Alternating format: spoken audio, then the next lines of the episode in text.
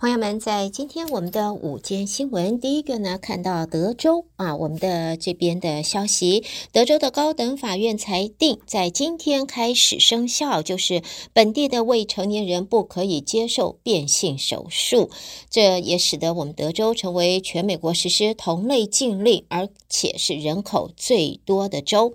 新法同时也禁止跨性别呃这个未成年人接受激素疗法，也不能够使用。青春期阻滞剂，即使已经开始服用相关药物的儿童，也必须以适当的医学方式来停止治疗。而在此之前的诉讼当中，下级法庭曾经颁布了暂缓令，但是德州的高等法院还是在昨天八月底啊撤除了暂缓令的同时，也没有解释裁决的原因，也没有回应下级法院认为禁令可能违宪的忧虑。所以外界也预料，法院方面可能就这项争议要召开的是全面的聆讯。好，接着呢，我们再看到的就是在啊，骄傲男孩啊，Pride Boys 有两名前领袖，现在分别遭被判要入狱是十七年和十五年，这个是重罪啊，这是一个极右组织。那么这两名被告呢，他都在昨天，他们在昨天被判刑。这两名被告都是因为在国会骚乱案件当中涉案啊，他们两名是分别第二跟第三长的刑期。他们的律师在法庭上则说，司法部在案件中是对被告不公，当事人在那个时候只是相信当时的总统川普的选举被窃的这一个论调，所以采取了这种激烈的行动。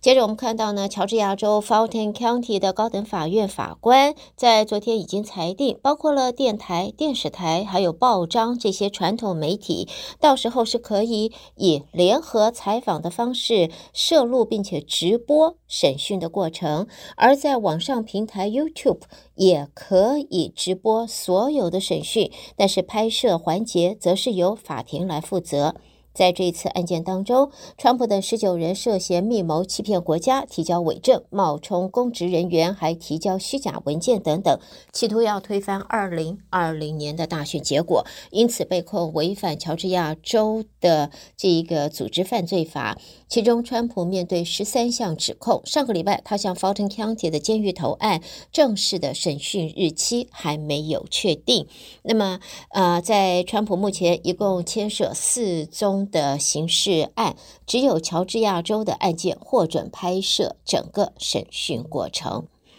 好，接着我们再看呢，就是初选重镇 New Hampshire，它的部分共和党成员现在入禀法院，同时要求州务卿介入援引宪法第十四修正案，要褫夺。前总统川普参选公职的资格，那么外界相信这个行动可能会引发一连串的效应。如果成功的话，其他的州有可能会跟随。根据报道，已经宣布竞逐共和党总统提名的律师卡斯楚，这个礼拜就要求 New Hampshire 州的法院阻止川普再竞选总统。以往竞逐参议院时，曾经获川普背书的梅斯纳，上个礼拜也约见了州务卿，那么要求州。政府这就这个问题提供法律指引，也期望案件能够尽快的提交最高法院。嗯，在现在川普面对连串的刑事诉讼之后，两名保守派法学教授这个月发表了文章，表示根据宪法第十四修正案第三条，川普涉嫌在二零二一年一月六号煽动国会骚乱，应该被取消竞选公职的资格。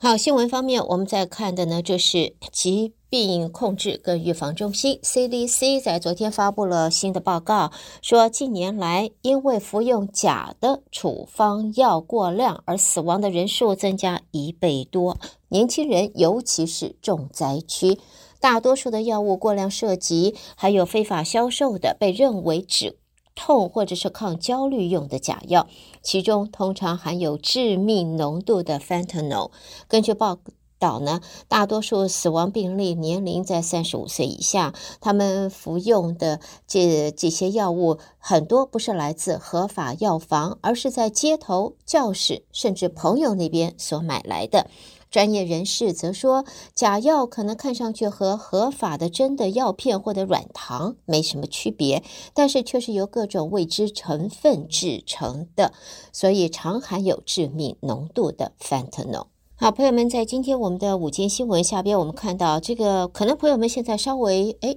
看的觉得已经过去了，这就是夏威夷贸易岛的这个大火。其实这一场灾难到现在还没有还没有办法让当地的灾民民众或者是说政府喘息啊，因为这一场火灾实在是耗损巨大。现在呢，演员巨石强森和这是 Opera，这是名嘴 Opera，他一共两个人。一共捐出一千万美金，成立这个基金会，要帮助夏威夷贸易岛火灾当中无法回家的灾民。在现在，呃，两位呢成立的是贸易岛人民基金，在基金的官方网站上宣布，任何成年岛民如果家园被被毁，即使相关的物业不是自己的主要住所，都可以每月获得一千两百元。但是申请人必须展示身份证明文件以及住过就是过往的账单的记录，证明他自己是因为这次大火流离失所，或者住宅已经无法居住。